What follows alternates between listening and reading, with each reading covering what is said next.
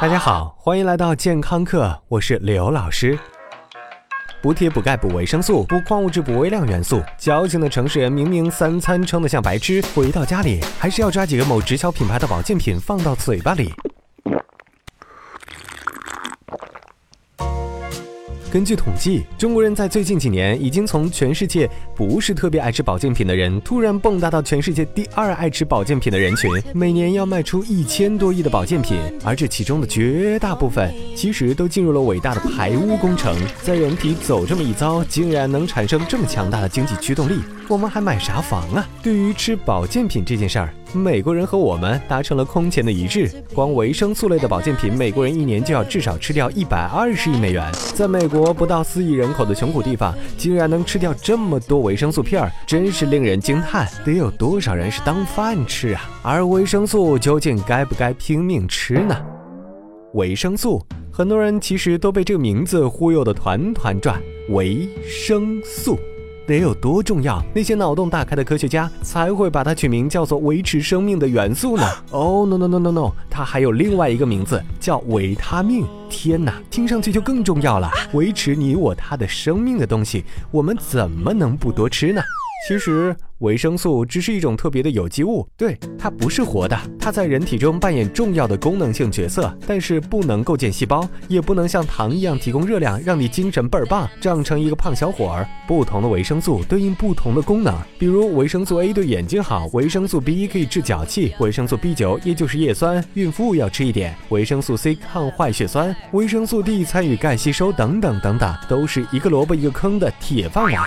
对于人类来说，除了维生素 D 之外，水溶性的维生素都得靠食物摄取。有些人觉得自己吃的太少或者吃的太单一，所以得补。但是正常人真的要补吗？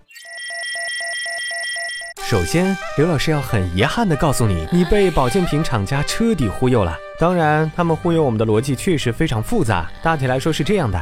比如维生素 E 能抑制血小板聚集，在某种情况下能降低血栓的发生率，但是没有任何证据支持口服人工维生素 E 制剂能够起到保健作用。没错，食物摄取和口服小药片儿在我们眼里可能功能差不多，但其实，在科学家眼里，这根本就是两码事儿。而这种类似的维生素功能在最近几年是越来越多了，比如维生素 B 一能驱蚊，缺维生素 B 六能长倒刺，牙龈出血也非要怪自己没好好吃维生素。但其实这些与维生素都没有任何关系。更大的误区还在于一些小样本的研究显示，补充维生素能带来美好的功能。例如最经典的一个例子是来自于日本的一项只有四个样本的维生素 D 能有效制止骨折的研究，瞬间被所有厂家大肆宣传维生。维生素 C 也被我们当做了多多益善的健康门神，但这些本质就是些化学物质的家伙，摄入超过人体所需是有毒副作用的。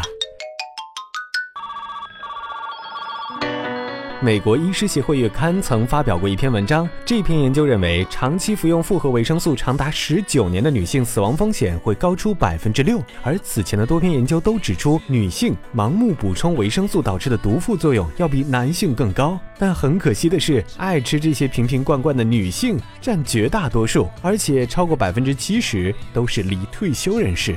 所以在这里，刘老师希望，如果你的爸爸妈妈生活的很健康，饮食没有什么怪癖，没有什么相关疾病，或者没有医生明确告诉你某种物质缺乏，就不要把你的爱换成包装丑陋的瓶瓶罐罐，多用这些盆满钵满的爱去陪陪他们，或者让他们购物血拼，那也是极好的呀。感谢收听，回见。You got a dangerous